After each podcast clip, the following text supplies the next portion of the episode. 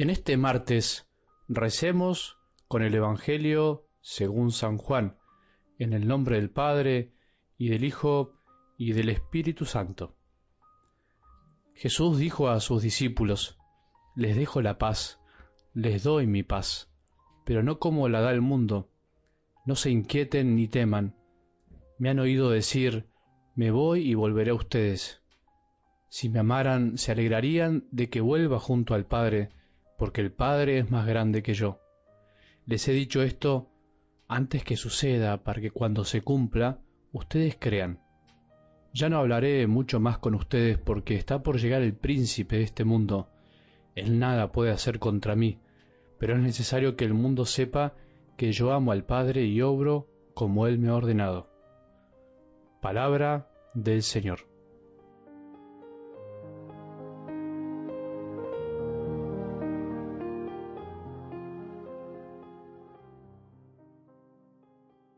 El tema del cielo que venimos rezando y pensando creo que es para no dejarlo pasar. Es demasiado importante como para minimizarlo, o como para darlo por obvio.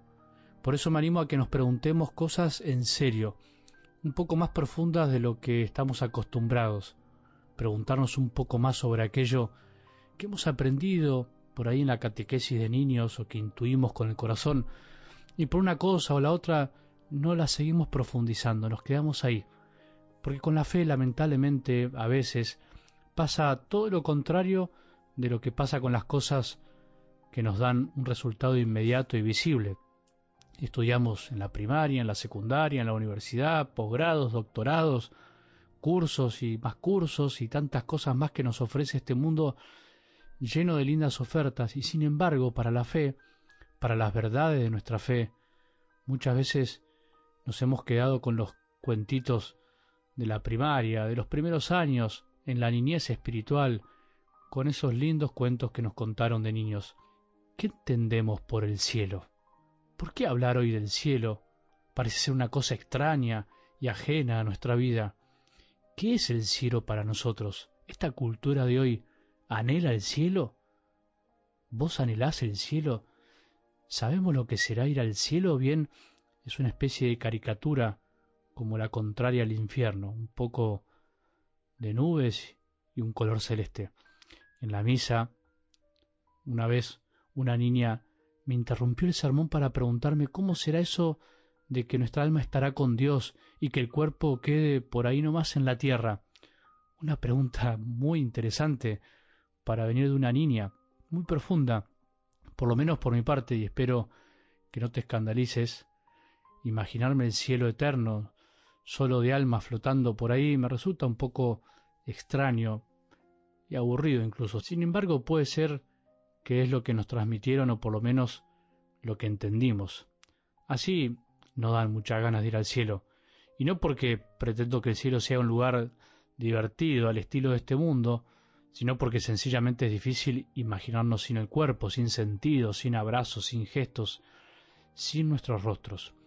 Lo que enseña la Iglesia y es la verdad, es que sabemos el qué, pero no el cómo. ¿Qué quiere decir eso? Sabemos que al final de los tiempos habrá un cielo y una tierra nuevos, pero no sabemos exactamente cómo será. Nadie volvió para contarnos detalles, como se dice. Sabemos que momentáneamente, diciéndolo a nuestro modo, a nuestro estilo, estaremos sin cuerpo, esperando la resurrección, esperando algo maravilloso que pasará cuando Jesús vuelva a triunfar definitivamente. Y es que nuestro cuerpo resucitará como el de Jesús. Seremos nosotros mismos, nos reconoceremos como los apóstoles finalmente reconocieron a Jesús. Toda la creación resucitará. Sin embargo, para eso hay que esperar. Nada de lo creado por el Padre se perderá, sino que se renovará. Viviremos una nueva y definitiva creación, donde ya no habrá llanto ni dolor, donde el amor será todo, será eterno, algo un poco más agradable que estar ahí flotando por las nubes. Algo del Evangelio de hoy nos da una gran certeza. Me voy y volveré a ustedes. Si me amaran, se alegrarían de que vuelva junto al Padre, porque el Padre es más grande que yo. Jesús resucitó, está, pero en realidad, como nos decía ayer, se fue para prepararnos un lugar, se fue para volver algún día a buscarnos. Esa es también una verdad de nuestra fe, una verdad demasiado grande y maravillosa. El cielo será algo tan maravilloso que no podemos imaginarlo. Así lo dice San Pablo, lo que nadie vio ni oyó y ni siquiera pudo pensar, aquello que Dios preparó para los que lo aman. Si supiéramos lo que es el cielo, desearíamos irnos demasiado rápido de la tierra. Por eso, mientras tanto hay que confiar, porque es mucho más grande y maravilloso de lo que nuestra pobre cabecita puede entender. Por eso no hay por qué inquietarse, por eso no es raro tener ganas a veces de ir al cielo, sin despreciar lo que tenemos en la tierra y sin dejar de luchar por hacer de este mundo algo un poco mejor. Una cosa no quita la otra. Así lo decía San Pablo. Me siento urgido de ambas partes. Deseo irme para estar con Cristo, porque es mucho mejor. Deseaba irse al cielo. Y sigue diciendo, pero por el bien de ustedes es preferible que permanezca en este cuerpo. Una cosa no quita la otra. Amar lo que vendrá Amar el cielo es amar la vida, es amar todo lo creado, pero amar esta vida es también reconocer que acá no está lo definitivo, es darse cuenta de que acá se juega nuestra vida, pero lo que vendrá será algo inimaginable, será una paz eterna.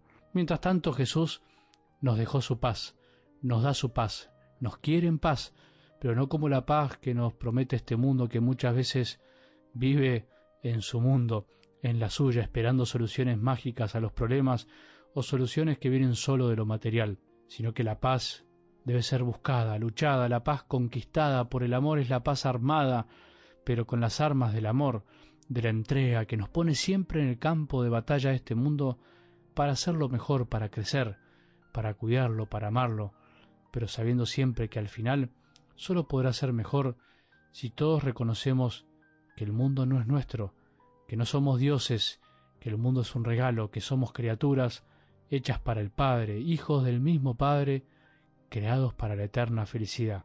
Así, ¿no te dan ganas de ir yéndote al cielo mientras intentamos encontrarlo en la tierra?